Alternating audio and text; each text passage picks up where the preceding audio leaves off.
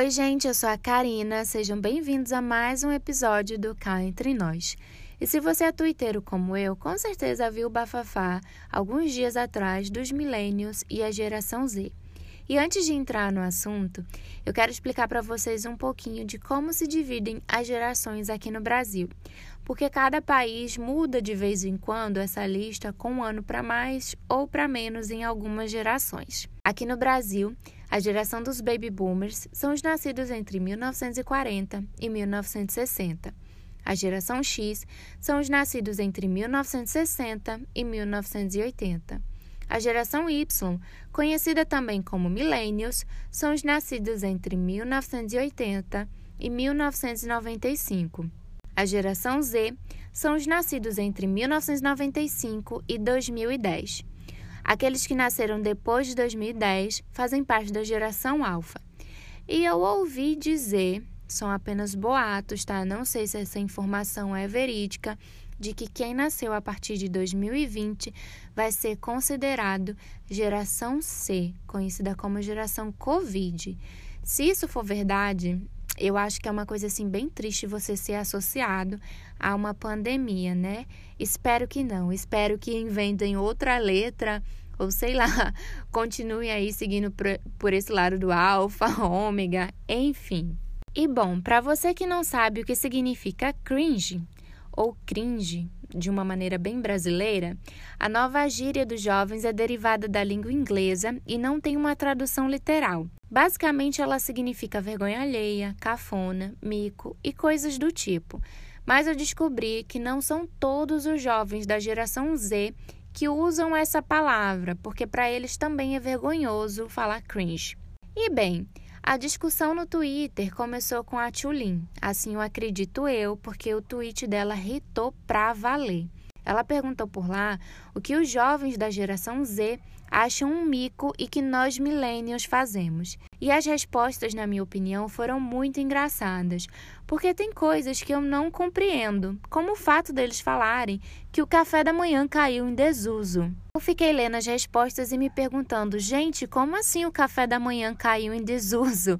Por que, que seria um mico tomar café da manhã? Eu sou uma super defensora da primeira refeição do dia, porque para mim o café da manhã tem algo de especial e eu monto a mesa mesmo que seja só eu para tomar café da manhã. Inclusive, todo aniversário eu como a mesma coisa: panquecas com mel, rodelas de morango e bananas.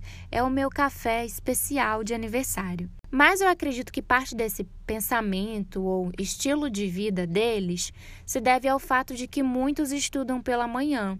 Então eles acordam, vão para o colégio, comem alguma coisa aleatória no intervalo e almoçam quando chegam em casa. E eu falo isso com certeza porque eu tenho uma irmã da geração Z que fazia muito isso. Faz pouco tempo que ela passou a tomar café da manhã. Então, de certa forma, tem um pouco de sentido eles não é, comerem né, a primeira refeição do dia. Fora que, segundo alguns tweets que eu li, entra o caso de alguns jovens não morarem com os pais ou então os pais trabalham, saem de casa em um horário diferente deles, e aí não faz tanto sentido essa questão de pôr a mesa, né? É mais fácil colocar ali a sua bebida, pegar o seu pão e sair. Inclusive, eu estava conversando com os meus pais sobre essa questão e eu acho que é algo muito não é cultural a palavra, talvez da educação, não sei, porque tem famílias que têm o hábito, né, de se sentar à mesa, comer as refeições juntas, e tem famílias que não têm isso. A minha mãe gosta de pôr a mesa porque ela aprendeu isso com a mãe dela. E eu gosto de pôr a mesa porque eu aprendi isso com a minha mãe. Então, eu acho que vai muito do gosto pessoal, mas dizer que o café da manhã caiu em desuso, eu acho um pouco exagerado. Outro tópico abordado foi a calça skinny e eu amo demais calça skinny. É uma peça de roupa que eu uso bastante, mas eu também gosto da mom jeans, que é um modelo de calça que está em alta e eu achava cafona anos atrás, né? Porque era calça, é um modelo de calça que a minha mãe usava. Enfim, o mundo dando voltas, não é mesmo? E para completar o combo da cafonice, nós temos o cabelo partido de lado. E olha, se eu hoje uso o cabelo partido de lado, a culpa é totalmente da minha mãe. Porque quando eu era criança e ali no começo da pré-adolescência, eu amava meu cabelinho partido no meio. Mas de tanto ela implicar, eu passei a partir de lado e ficou assim. Mas no geral, quando meu cabelo tá maior, eu só ando de coque porque eu tenho uma certa preguiça de arrumar o cabelo. E eu não sei se fazer coque seria algo cafona. Mas outra coisa interessante sobre cabelos é que cada penteado ele transmite uma mensagem. Eu não lembro aqui de cabeça sobre isso, mas uma digital influencer que falou sobre isso no Instagram foi a Gel Chaves e eu gostei bastante. Eu não lembro agora se ela deixou o vídeo salvo, mas ela explicou, né, o tipo de cabelo que mostra que você é uma pessoa séria, que você é, é descolada, que você está antenada em tendências, enfim. Na lista da geração Z tem muito mais coisa, como por exemplo Harry Potter, a série Friends, usar o Facebook, e isso eu entendo porque eu tenho a conta, mas eu praticamente não entro lá, e a rede do momento para eles é o TikTok. Inclusive, no meio do ano passado, eu baixei o aplicativo, mas eu acabei deletando uma semana depois. Primeiro porque eu quase não entrava, segundo porque eu acredito que aquela plataforma não combina muito comigo. Eu sou mais do Instagram. Seguindo a lista, a gente tem falar de café o tempo todo. Afinal de contas, eles não tomam café da manhã, né? Que dirá ficar tomando café o tempo todo e falando sobre isso, sobre os tipos de café. É, dizer que bicho é melhor do que gente. Para eles é ok falar que você é mãe de pet, mas dizer isso, né, que bicho é melhor do que gente, eles não entendem muito bem. Tem também a questão de falar de jornal o tempo todo, assim como falar de boleto. E, gente, a vida adulta é trabalhar e pagar as contas. Então, assim, eu não sei se eu peço desculpa por falar de boletos o tempo todo, mas parece que a palavra boleto também caiu em desuso, tá? Agora se fala contas. Seguindo a lista, a gente tem a sapatilha de bico redondo. Meu Deus, a sapatilha daria muito o que falar, porque eu tenho amigos que odeiam, abominam esse tipo de calçado. E eu só fico pensando assim: a pobre da sapatilha. Caiu no desgosto de muitos. E era um tipo de calçado que eu usava muito na minha adolescência, mas depois que eu descobri que a de bico fino alonga as pernas, e eu sou uma pessoa baixinha, eu passei a usar sapatilhas de bico fino, mas eu acabei trocando pelas mules e eu já não me identifico mais com esse tipo de calçado. Seguindo adiante na lista, sobrou até para o minimalismo.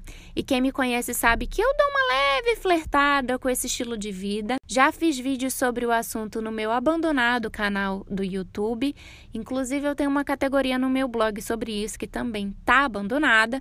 Mas parece que minimalismo é o auge da cafonice. E usar o emoji chorrindo também é cafona. E eu confesso que eu não uso esse emoji, eu não gosto muito. Eu acho ele também, sim, um pouquinho cafona. E eu dou risada como a geração Z. KKK em caixa alta.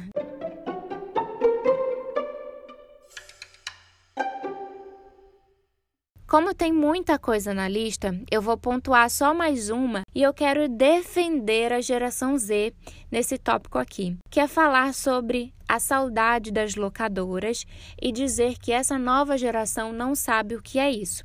Por que eu vou defender? Porque se a gente for parar para pensar bem, alguns nascidos na geração Z também pegaram essa fase e eles podem ou não sentir saudade. Então, assim, não dá para a gente generalizar e dizer que eles não sabem o que é isso. Os streamers estão aí para facilitar a nossa vida? Sim, mas quando eu estava fazendo o roteiro desse episódio, eu parei para pensar no tempo que eu gasto escolhendo alguma coisa para assistir. E é praticamente a mesma coisa do tempo que eu gastava na locadora. Eu sou uma pessoa muito indecisa. A não ser quando é um filme que eu já estou esperando para sair há muito tempo e aí eu vou direto nele. Mas quando eu não sei o que assistir, eu demoro um tempão. Mas eu acho que a nostalgia da locadora é mais pela experiência, porque eu, por exemplo, lembro de uma locadora que tinha perto da minha casa e da amizade que eu fiz com uma das funcionárias de lá, porque ela me ajudava bastante nas pesquisas de trabalho da escola, inclusive depois que eles colocaram uma lan house lá, teve uma época que eu tava sem grana e ela deixou eu usar o computador de graça. Então, assim, é... eu tenho um apego por aquela locadora e eu lembro nitidamente de como era, da cor da porta, do tipo de azulejo que tinha no chão. Então, milênio, se você tem um apego com locadora, eu te entendo. Como eu falei, eles citaram muitas coisas e foi divertido de ler porque o tweet caiu um dia que eu estava muito mal. Então, obrigada aos envolvidos, obrigada Tulin por me proporcionarem boas risadas. E o que eu acho mais interessante nessa conversa toda é que nós millennials já estivemos no lugar da geração Z. Nós já fomos os jovens que achavam a geração dos nossos pais com gosto duvidoso para muitas coisas. E eu acredito que cada geração tem os seus prós e contras e as que são legais e cafonas. E tudo isso serve para a gente rir e até mesmo pensar nos nossos gostos. Como eu nasci ali quase no final do que é considerado aqui no Brasil o limite para ter o rótulo de millennial, eu vi muito dos dois mundos e costumo dizer que eu tô no limbo. Inclusive, foi lendo os tweets que eu descobri que tem um nome para os nascidos entre 95 e 2000, que são os zilênios, a galera que se identifica com as duas gerações, né? E como eu convivo com alguém da geração Z, eu tenho mais contato ainda e é legal observar essas diferenças.